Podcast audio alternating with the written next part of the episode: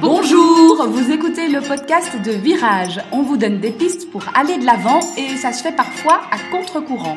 Si face à un problème, quel qu'il soit, vous vous êtes déjà dit j'ai tout essayé, rien ne va, je ne sais plus quoi faire, alors vous êtes au bon endroit. Je suis Marina Blanchard, psychologue, formatrice et fondatrice de Virage. Mon école s'inscrit dans la lignée de celle de Palo Alto, c'est-à-dire de la thérapie brève. Et je suis Peggy Van Lierde, chef d'entreprise, journaliste et coach en développement personnel. Ensemble, nous vous proposons des réflexions pour avancer autrement. Alors aujourd'hui, on va répondre à la préoccupation de, quelqu'un qui nous a contacté par mail et qui nous a euh, voilà expliqué en fait ce, qu'elle vivait, sa situation de maman, euh, qui doit gérer de temps en temps ben, euh, ses enfants qui doivent être gardés parce que voilà, elle doit travailler, qu'il y a justement une conférence pédagogique, voilà par exemple, et elle se retourne vers sa maman pour voilà garder les petits enfants, mais ça se passe pas exactement comme prévu. Donc euh, on va dire que on va l'appeler Caroline sollicite sa maman pour euh, qu'elle garde ses petits enfants. La maman, donc la grand-mère, dit oui. Mais en fait, elle n'est pas tout à fait libre. Elle a d'autres choses qui sont prévues. Et donc, ça arrive soit qu'elle annule en dernière minute, soit alors qu'elle n'en fasse qu'à sa tête et qu'elle emmène euh, les petits-enfants dans un lieu qui n'est pas adapté, oui, c'est ça, oui, ou qui, qui, ne convient pas à Caroline, disons, parce que voilà. ça pourrait être adapté, mais ne convient pas à Caroline. Je pense qu'il y a pas mal de personnes qui se retrouvent effectivement avec des grands-parents qui euh, ne font pas exactement les choses comme c'est attendu. Et donc, Caroline, c'est un, bon exemple. Donc, voilà, il y, a, évidemment deux points. Il y a c'est annulé, et je me retrouve vraiment dans le pétrin, on va dire, euh, parce que, voilà, que, faire de mes enfants, comment je m'organise? Donc, ça génère évidemment de la colère. Et j'ai envie de dire, ben, qu'est-ce qu'elle va aller faire de cette colère, Caroline, puisque la colère, elle nous dit, c'est pas OK pour moi, elle nous dit, euh, mets tes limites autrement. Et donc la question c'est est-ce qu'elle va derrière euh, insister et dire à sa maman attends tu t'es engagé, moi je compte sur toi et il faut, il faut, il faut, que tu fasses. Auquel cas ça peut marcher ou non, de mhm. nouveau. Hein. donc euh, soit la maman dit bon euh, bah ok bah, alors je vais renoncer à mon autre truc mais lui fait payer peut-être en, en, en râlant, etc. Mais tient l'engagement. Ou bien la maman ne tient pas l'engagement et dit Bah oui, je sais, je m'étais engagée, mais entre-temps, il y a des choses qui ont changé, tu peux le comprendre, euh, je dois m'adapter aussi, etc. Puisqu'aujourd'hui, en plus, on est à une époque où les grands-mères ont aussi une vie professionnelle, euh, enfin voilà, ce qui était moins le cas avant, donc il y avait plus de disponibilité aussi. Pas toujours, mais enfin, ça pouvait plus être le cas. Et puis, euh, et puis il y a encore la grand-mère qui, qui adapte d'emblée finalement, mais qui emmène les enfants, les petits-enfants, euh, dans euh, une situation ou dans un contexte. Oui, par exemple à son, euh, à son cours de bridge. Oui, c'est ça. Et donc effectivement, ce qui est difficile à vivre, je pense, enfin, je pense à d'autres personnes qui, qui m'ont parlé de ces difficultés-là, c'est cette sensation, finalement mes enfants sont moins importants que le bridge, ou mes enfants, elles les voient déjà pas beaucoup, Enfin, moi, je, l'ai entendu récemment d'une patiente. Euh, mes beaux-parents, on voit déjà pas beaucoup mes enfants, c'était les beaux-parents, mais enfin, c'était la même idée. Et euh, ben, quand ils viennent, en fait, euh, ils le mettent devant la télé, quoi. Alors que moi, j'essaie qu'il n'y ait pas d'écran, je veux pas, je trouve que c'est pas une bonne idée. Et en fait, donc, c'est un peu ce sentiment ici, ben, alors ils l'emmènent au cours de bridge. Donc, en fait, les petits-enfants sont pas une priorité pour eux, en tout cas pas suffisamment aux yeux des parents et encore moins quand ils annulent carrément l'engagement de la garde, ce qui euh, pose un problème. Et c'est donc difficile parce que à la fois Caroline elle compte Tout sur sa maman, euh, d'abord d'un point de vue organisationnel, mais aussi parce que voilà c'est sa maman euh, et qu'elle se dit effectivement il y a une relation qui devrait se créer entre ma maman et mon enfant. Et effectivement se heurter du coup à, à cette vision de se dire ben visiblement, euh, mes enfants sont pas sa priorité, oui, c'est très dur. Oui, c'est dur, évidemment. Donc la première chose à faire, c'est euh, effectivement de prendre conscience et d'accepter, donc ça peut, ça peut passer par euh, de la tristesse, de la colère, d'accepter la place où les grands-parents mettent leurs petits-enfants. Et c'est sûr que c'est très variable de, certains grands-parents à d'autres, quoi. Alors je pense que ceux qui perdront le plus sont les grands-parents, mais voilà, ça c'est peut-être un avis personnel. J'entendais il n'y a pas longtemps un jeune qui me dit ah mais moi l'enterrement de mon grand-père j'y suis même pas allée. Voilà je pense que après euh, d'autres d'autres jeunes vont euh, enfin voilà euh, créer une relation très oui, forte super, avec un et avec une présence et, des échanges etc et voilà pour les grands-parents c'est évidemment enfin c'est vraiment c'est vraiment génial parce que je pense que c'est eux qui en récolteront les fruits. Maintenant voilà après je, je, pense et ça c'est peut-être le message aux parents qui sont probablement ceux qui nous écoutent c'est que euh, il va falloir accepter ce que peuvent donner chaque grand-parent. Parce que si, comme parents, on lutte contre, on veut qu'ils en donnent plus, on voudrait qu'ils se comportent autrement, etc., ben, d'abord, ce sont des personnes en général plus âgées, les grands-parents. Je peux le dire parce que j'en suis. et donc, on est plus âgé. Et donc, ben, des personnes plus âgées, il y a moins de chances de pouvoir les changer. Un peu moins souple. un peu moins souple, voilà, exactement. Des habitudes plus ancrées, des, des, des, euh, des idées, des croyances plus ancrées. Se dire, euh, euh, ben, par exemple, enfin, je pense à, d'autres grands-parents qui disent, ben voilà, laisser pleurer un enfant, c'est très bien pour lui, ça lui fait la voix. Euh, alors qu'aujourd'hui, on est plutôt en mode, on va pas trop laisser pleurer les enfants. Et donc, euh, il y, a, un peu, euh, bon, ben voilà, je ne changerai pas cette croyance-là chez ma belle-mère ou ma mère que laisser pleurer un enfant, c'est pas mauvais pour lui. Ben, du coup, c'est clair que se pose la question, quand je mets mon enfant là-bas, ça veut dire qu'elle va peut-être le laisser pleurer. Et donc, quand je mets mon enfant chez ma mère qui veut aller au bridge, ben ça, veut dire que si elle, a un bridge ou qu'elle aime le bridge, si elle a un bridge, elle le fera passer avant, parce que voilà, c'est peut-être plus important pour elle. Euh, quand je mets euh, mon enfant euh, une semaine à la mer avec, avec ma mère ou avec ma belle-mère, ben, ce sera peut-être glace tous les jours, alors que moi, je ne suis pas du tout d'accord avec ça. Et je pense qu'effectivement, le... pour la sérénité des parents, ça va être d'accepter les limites, les croyances, la manière d'éduquer, la, la, vision sur l'éducation que les grands-parents ont. Alors, l'accepter ne veut pas dire que je mets mes enfants, du coup mais accepter que c'est comme ça, que ça ne changera pas, et après me poser la question du choix. Est-ce que du coup, je confie encore mon enfant? Est-ce que du coup, ma mère, elle se débile une fois sur deux, elle a autre chose, elle me lâche?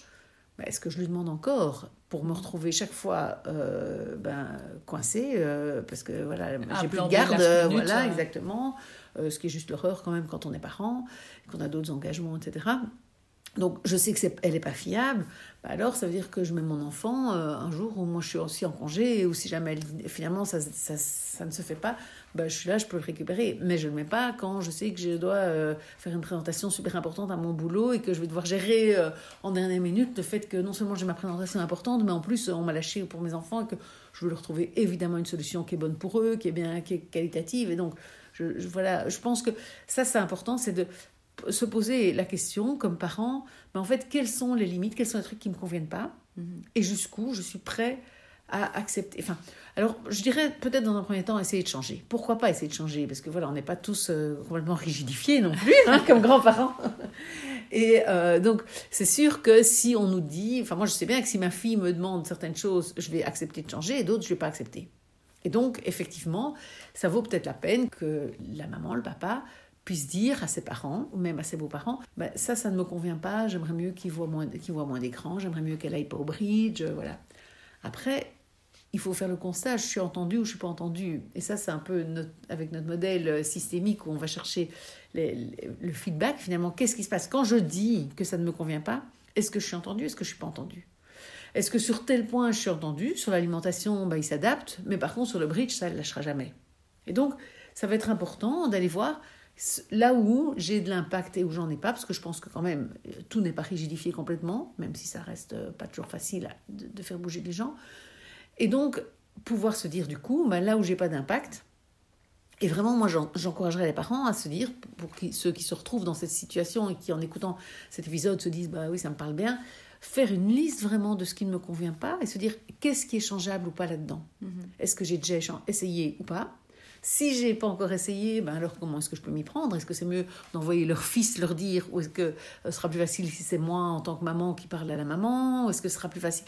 Voilà, et même avec mes propres parents, est-ce que ça marchera mieux si c'est en fait euh, mon, conjoint parce que ce sont pas ses parents et qu'il aura plus de prise Ou bien ça marchera mieux parce que c'est moi? Alors voilà, ça, ça à réfléchir pour chaque situation. évidemment, on ne peut pas développer ici, mais euh, faire cette liste, se dire qu'est-ce qui est changeable, qu'est-ce qui ne l'est pas, et en fonction se dire après, bah, est-ce que du coup c'est acceptable pour moi? Pour ce qui ne l'est pas, ce qui est changeable, bah, tant mieux, voilà, c'est changé, c'est adapté.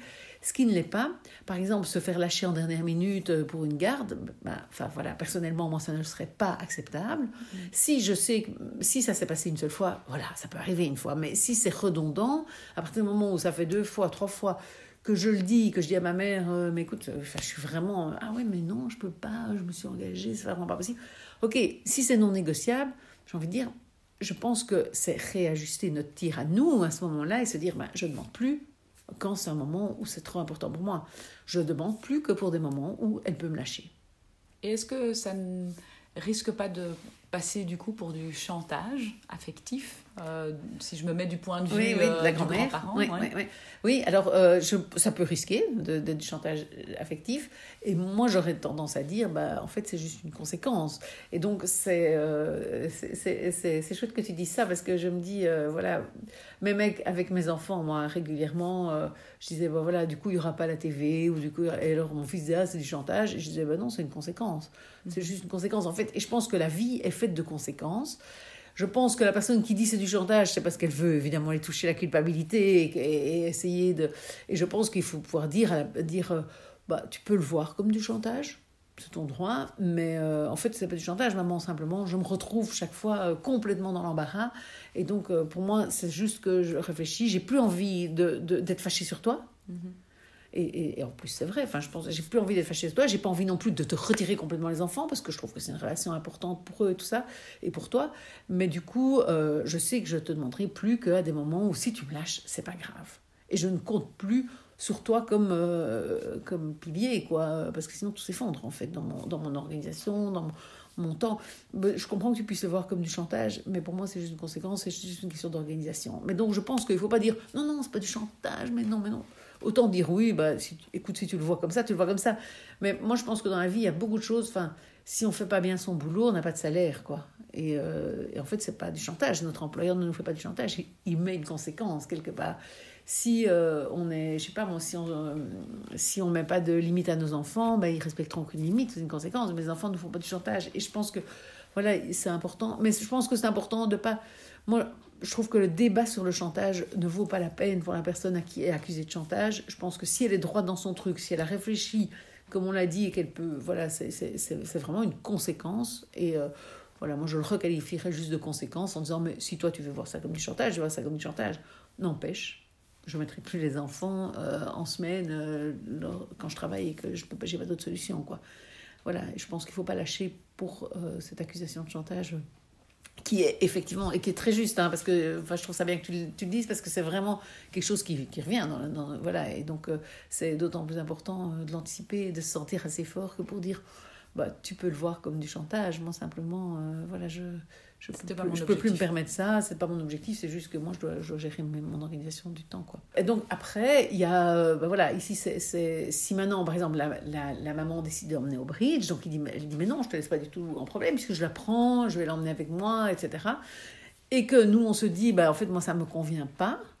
Là, de nouveau, bah, soit je me dis, bah, je sais que ma mère, elle est comme ça, c'est-à-dire qu'elle va peut-être pas se débiner, elle trouvera une, astuce pour trouver une solution, mais qui en fait est bancale, pour moi, euh, n'est pas OK. Et de nouveau, est-ce que je suis d'accord de cette solution bancale ou pas? On revient à la liste en fait de ce qu'on est prêt à lâcher. Voilà, c'est toujours, oui, c'est ça. Je pense que c'est vraiment, euh, c'est vraiment important de se dire bon, il y a une marge probablement de manœuvre et de changement, mais à mon avis, elle n'est pas énorme parce qu'il y a des choses qui sont ancrées, parce que voilà, pour certaines personnes, effectivement, les petits enfants ne sont pas la priorité et euh, chacun, chacun a le droit de, choisir ses priorités, j'ai envie de dire.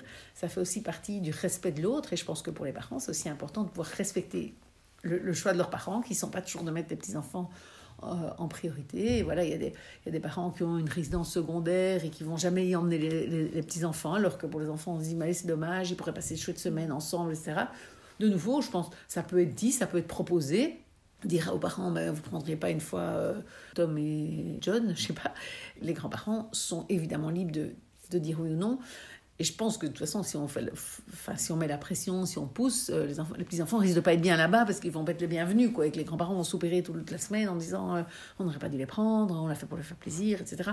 Donc c'est pire que tout. Donc je pense qu'il y a vraiment euh, un côté de comment je respecte mes parents aussi, comme parents, enfin comment je respecte donc les grands-parents, mes parents ou mes beaux-parents, Non, leur choix à eux. Si leur choix à eux, c'est de donner du coca à chaque repas, et que moi je trouve ça complètement nul, complètement débile, etc. Ok, j'ai le droit de trouver ça débile et nul. Hein. Enfin, d'ailleurs, personnellement, je suis pas pour. je tiens à le dire. Mais n'empêche que si c'est leur choix, ben, voilà, après, on doit prendre les grands-parents comme ils sont. Et donc, en fait, euh, Il y a aussi un peu un deuil à faire d'une image idéale qu'on s'était construite. Euh, le jour où je deviendrai maman, euh, ma maman s'occupera, m'aidera, m'épaulera, et, sera, et sera toujours d'accord avec moi, et va prendre les mêmes valeurs.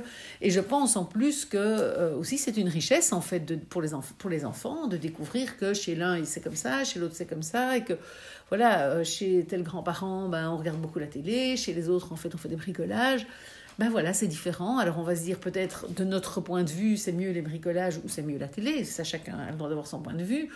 Mais euh, je pense qu'on ne les refait pas. Après, rien n'empêche de se dire, ben voilà, entre la mamie bricolage et le, le papy télé, ben, je vais favoriser parce que je préfère euh, que mes enfants fassent des bricolage, la mamie bricolage, ou je vais favoriser le papy télé parce que, euh, voilà, je trouve. Ben, par contre, peut-être le papy télé euh, donne pas du coca et la mamie bricolage donne du coca. Donc, y a, et donc, il y a une série de, de choses à apprendre, mais je crois que c'est peut-être même plus riche, en fait, finalement, que si les grands-parents faisaient tout comme les parents. Alors parfois, c'est bon, peut-être dur de dire ça parce que pour les, comme tu disais, un peu les grands-parents idéaux, ce seraient ceux qui partagent toutes mes valeurs, qui font exactement tout comme moi. Et en fait, je suis pas certaine parce que de toute façon, nos enfants vont être amenés à aller euh, chez des amis, à aller et avoir d'autres modes de, fonctionnement. En fait, je pense que euh, c'est un cadeau aussi que les grands-parents leur font finalement une grand-mère très sévère, euh, un grand-père qui, euh, je sais pas, euh, fait, des jeux, un, qui ne s'occupe pas du tout d'eux, etc. Ben, c'est des relations qu'ils vont avoir dans la vie. Ils vont avoir dans leur vie, dans leur classe, quelqu'un qui s'occupe pas du tout d'eux, qui va pas les regarder, qui va peut-être même les nier. Et c'est intéressant, du coup, d'avoir appris que ça existe et de pouvoir voir aussi qu'on y survit. Et donc pour les petits-enfants, chaque, euh, chaque fois que c'est différent, en fait, c'est une richesse en plus, un apprentissage en plus. Le bridge, voilà, c'est sûr que pour, pour euh, un enfant, euh, voilà, rester une après-midi au bridge et le voir peut-être être silencieux avec un bouquin dans un coin, c'est pas top. Mais peut-être aussi que c'est intéressant d'apprendre que ça existe, que ça arrive, que d'apprendre à rester silencieux avec un bouquin dans un coin, c'est pas forcément mauvais non plus. Et je pense qu'il faut toujours se poser aussi la question des, des vrais dégâts parce que, voilà, évidemment, et aujourd'hui plus que jamais, euh, les parents ont tellement envie, enfin je trouve que c'est plus aujourd'hui qu'avant, j'ai l'impression que ce soit tout parfait pour leurs enfants, qu'ils mangent que bio, qu'ils n'aient pas de sucre, qu'ils aient le moins d'écran jusqu'à tel âge, et puis après que ce soit sous contrôle parental, etc. Et en fait, euh, je pense qu'en même temps, euh, bah, c'est pas parce qu'ils passent, euh, même s'ils vont trois jours chez les grands-parents, ils passent trois jours devant la télé, je crois pas que ça va faire des dégâts. Je crois que ça va faire des dégâts, euh, parce que je pense vraiment que les écrans peuvent être très nocifs, surtout pour des, petits-enfants. Ça va faire des dégâts, c'est au quotidien avec les parents. Mais si un, même un gamin de deux ans va euh, trois jours chez ses grands-parents et n'est que devant la télé pendant trois jours, ça va être un peu dur quand on le récupère, parce qu'il va vouloir la télé beaucoup le premier jour. Mais dès lors que les parents vont tenir leurs règles à eux, l'enfant se réadapte. Donc, que retenir aujourd'hui de cet épisode? Crois qu'il faut retenir qu'on ne peut pas changer les grands-parents et que c'est une richesse aussi de découvrir de la diversité. Et donc, euh, bon courage à tous les parents pour faire ces listes et puis pour travailler l'acceptation.